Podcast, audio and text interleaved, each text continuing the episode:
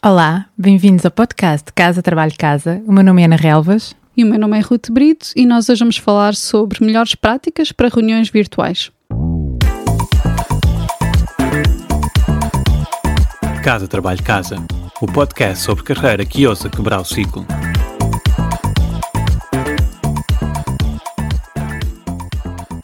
Quando se faz uma transição para trabalho remoto, e isto aconteceu muito durante a pandemia, não é? Tínhamos trabalhos tradicionais de escritório e depois, de um momento para o outro, todos trabalhávamos remotamente e muitas empresas caíram no erro, no erro de simplesmente replicar as mesmas formas de trabalho presencial para o virtual. E um exemplo clássico disto são as reuniões, não é? Simplesmente passar a fazer o mesmo número de reuniões com a mesma duração e os mesmos critérios virtualmente não é o mais indicado. Mas quando tem mesmo de ser, pronto, aqui vão as nossas dicas. Ana, queres começar? Quero. Este episódio é para quem participa em reuniões, mas principalmente para quem modera reuniões, isso é uma coisa mesmo importante e nós vamos falar um bocadinho sobre isso, a moderação deste tipo de reuniões. Estas reuniões podem ser desafiantes porque a comunicação é mais difícil.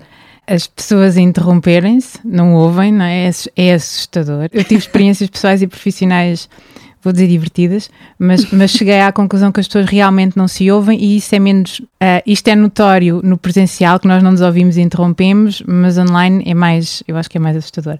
Por outro lado, também as pessoas não participam e muitas vezes, quando temos a câmera desligada, nem, nem sabemos que estão lá uh, e isso pode tornar uhum. também a, a comunicação mais difícil. Nós vamos partilhar algumas, algumas ideias e provavelmente algumas delas já está toda, tanta gente habituada a fazer este tipo de reuniões que já sabem. Mas uma, uma das coisas que eu, que eu li há pouco tempo num livro, e depois vou deixar essa, essa referência na, na show notes, que se chama Digital Body Language, como How to Build Trust, como, como criar confiança, conexão, apesar da, da distância.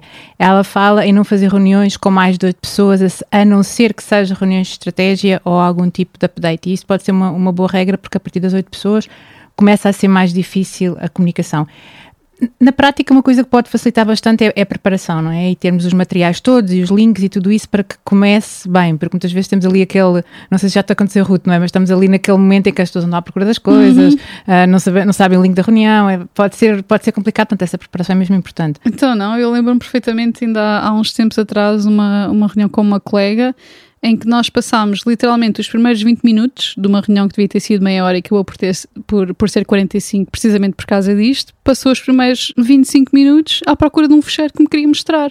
Pá, por amor de Deus, quando vão para uma reunião e têm que fazer uma apresentação ou precisam de discutir um orçamento, abram o Excel antes, abram o PowerPoint antes. Assim que clicam para começar a reunião, antes de partilhar o ecrã, já têm os chats que vão precisar todos abertos. Eu, pelo menos, antes de cada reunião, tento sempre situar-me e saber aquilo que vou precisar. Tenho a agenda da reunião aberta, tenho ali tudo preparado para depois ser mais eficiente e não estar a desperdiçar o tempo dos outros. Uhum. Eu achei que foi uma falta de respeito.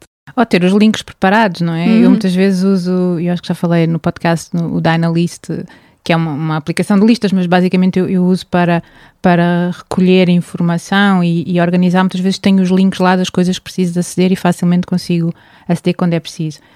Outra, outra coisa importante, e nós, e nós pensámos, falamos disto ou não falamos disto que eu vou dizer a seguir, porque para algumas pessoas isto vai ser óbvio. Uhum. Mas eu continuo a ter reuniões e a ter pessoas nos, nas minhas, nos meus cursos no, no Zoom que não, não tiveram muito cuidado com a qualidade da imagem e do som. E há coisas pequeninas que nós podemos fazer. O, o ter a luz à frente em vez de luz de trás, porque nós quando, temos, uhum. quando estamos em contraluz é muito difícil de sermos vistos. Ter a câmera mais alta e evitar filmarmos por baixo e ter luz à frente usar, e esta, esta já tive algumas, algumas experiências, vou chamar divertidas, mas, mas, mas se temos uma câmara, vamos, se temos duas câmaras, porque há pessoas que têm portátil e depois têm um, um monitor maior, e têm a câmara do portátil a filmá-las de perfil e estão a olhar para o resto das pessoas no, no monitor. Portanto, tentar de alguma maneira olhar para a câmara de maneira que, que a câmara esteja à nossa, hum. à nossa frente. Eu, por exemplo, tenho um portátil, tenho um monitor e tenho uma câmarazinha em cima do, do meu monitor, porque é esse que eu uso como, como monitor principal.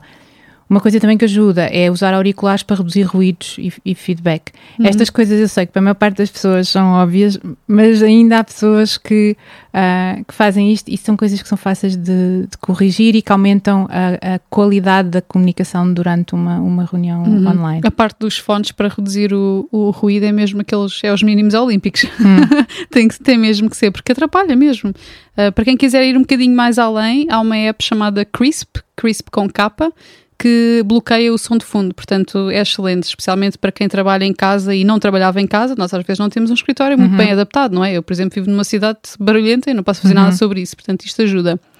E também não esquecer, quando estamos a participar numa reunião com várias pessoas, se não estamos a falar, então fazer mute ao nosso microfone.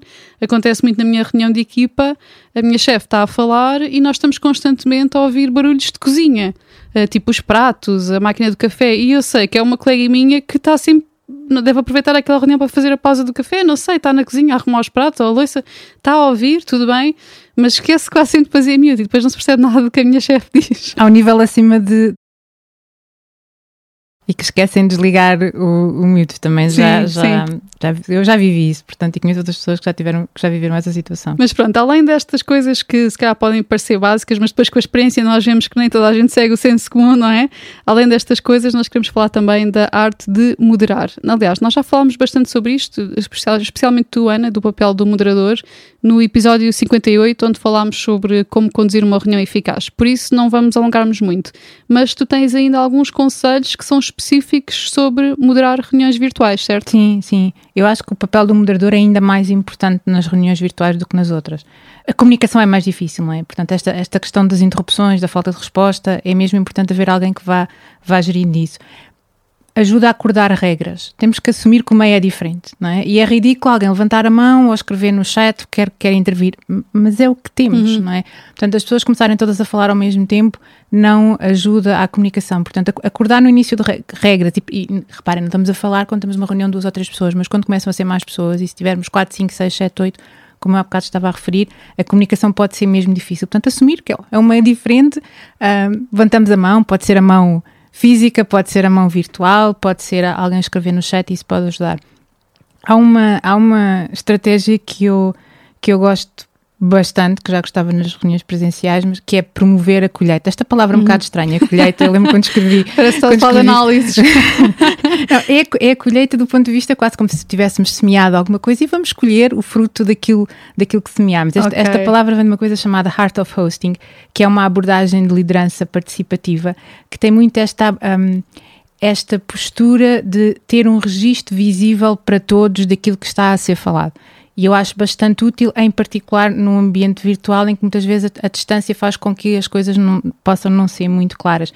E isto pode ser uma coisa muito simples, pode ser um documento partilhado onde se vai, onde se vai tirando notas, ou algo mais sofisticado como um, um quadro branco virtual. Eu gosto uhum. bastante do Miro, nós depois vamos deixar a, a, o link, que é um quadro virtual onde toda a gente pode escrever mas o que eu gosto especialmente desta ferramenta são os templates que ele tem disponíveis, ou seja, ele tem templates de como gerir prioridades, por exemplo, uh, como fazer uma estratégia, como uma análise SWOT, o que for, e depois nós podemos ir acrescentando informações como se fossem os post-its, e isto para algum tipo de reuniões pode ser bastante, pode ajudar bastante. Portanto, haver um sítio onde as pessoas estão a uh, colher o fruto das suas participações. Gostei muito deste termo, eu, eu diria documentar, mas já percebi que a colheita tem toda aqui uma, uma analogia de dar frutos no futuro, Sim. que é muito, muito interessante. Pronto, parece uma palavra, é uma coisa que também podem explorar, que é Heart of Hosting, existem livros, existem cursos sobre isto, que têm abordagens de gestão de reuniões, não só presenciais, no fundo não é só reuniões, de um evento, não é hosting, uhum.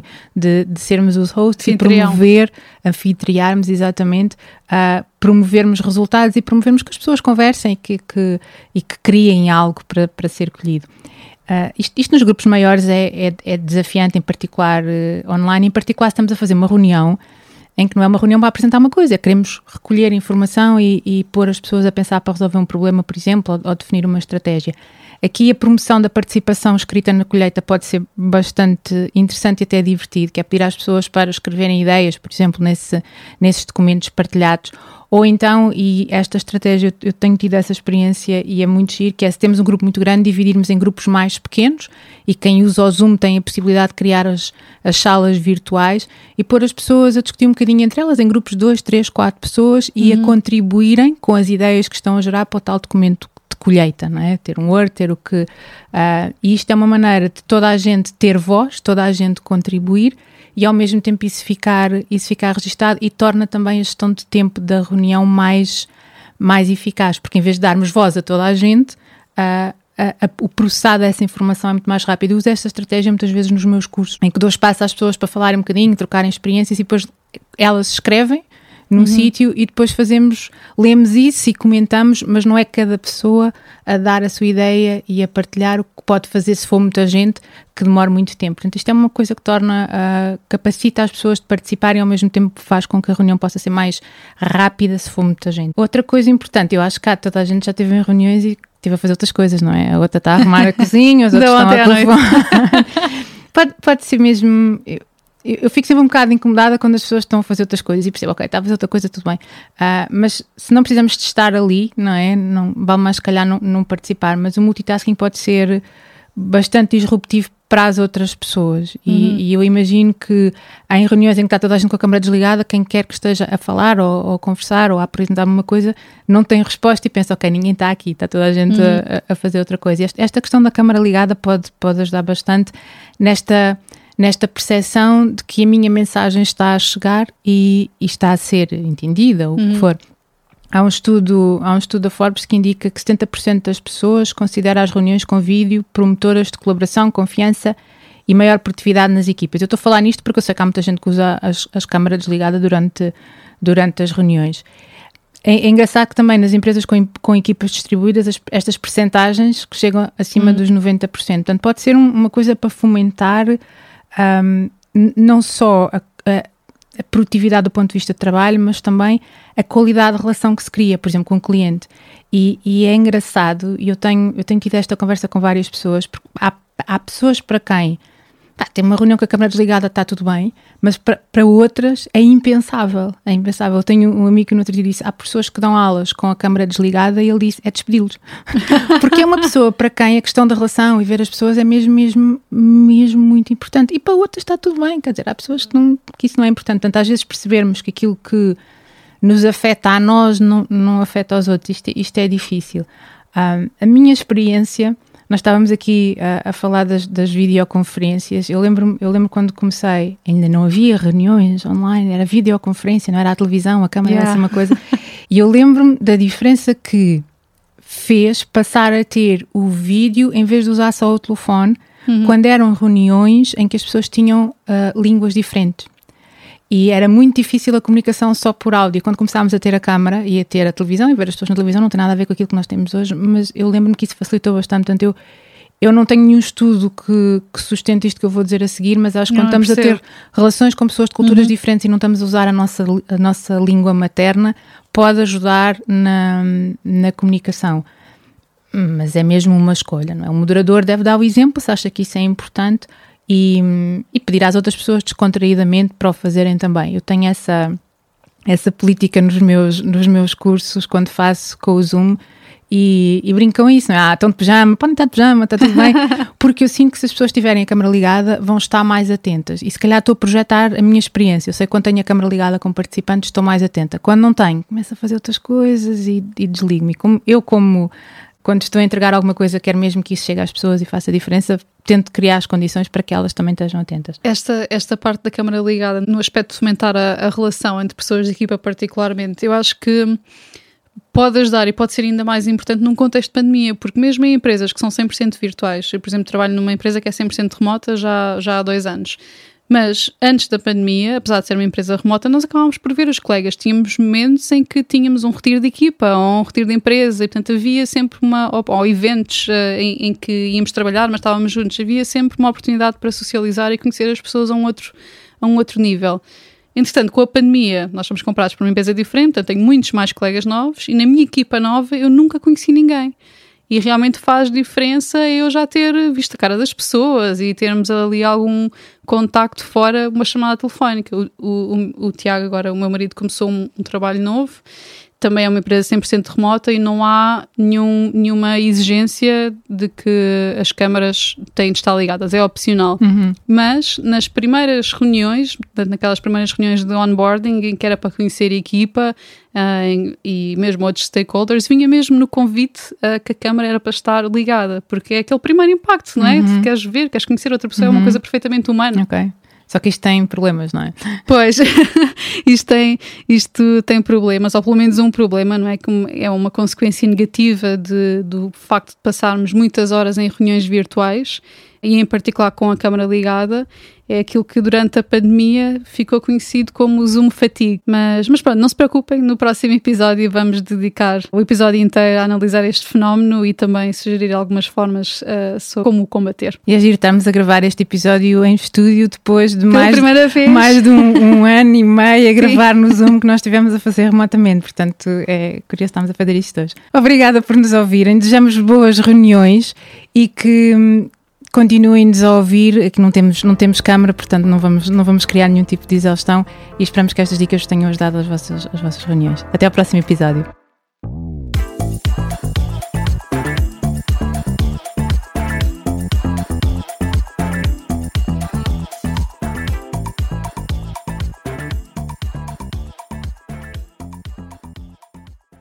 Sabias que já podes apoiar o nosso trabalho? Se és um ouvinte fiel do nosso podcast, convidamos-te a subscrever o Casa Trabalho Casa Premium. Por menos de 5 euros por mês estás a ajudar-nos a cobrir os custos de produção e a garantir que continuamos a trazer-te conteúdos semana após semana. E para agradecer o teu apoio, preparamos três vantagens exclusivas. Primeiro, ouve o podcast em primeira mão. Já não precisas de esperar por quarta-feira. Para começar a semana motivado, passas a receber os episódios ao domingo à noite. Segundo, o kit Mãos Livres. E o que é isto? Podes ouvir o podcast enquanto fazes outra coisa sem perder nada. Nós enviamos-te a transcrição do episódio e assim não precisas tirar notas. Terceiro, passa à ação. Uma vez por mês oferecemos um recurso adicional que ajuda a colocar em prática algo que partilhamos no podcast. Pode ser uma folha de exercícios, um áudio de mindfulness com um propósito específico, um template de currículo, etc, etc. Muita coisa.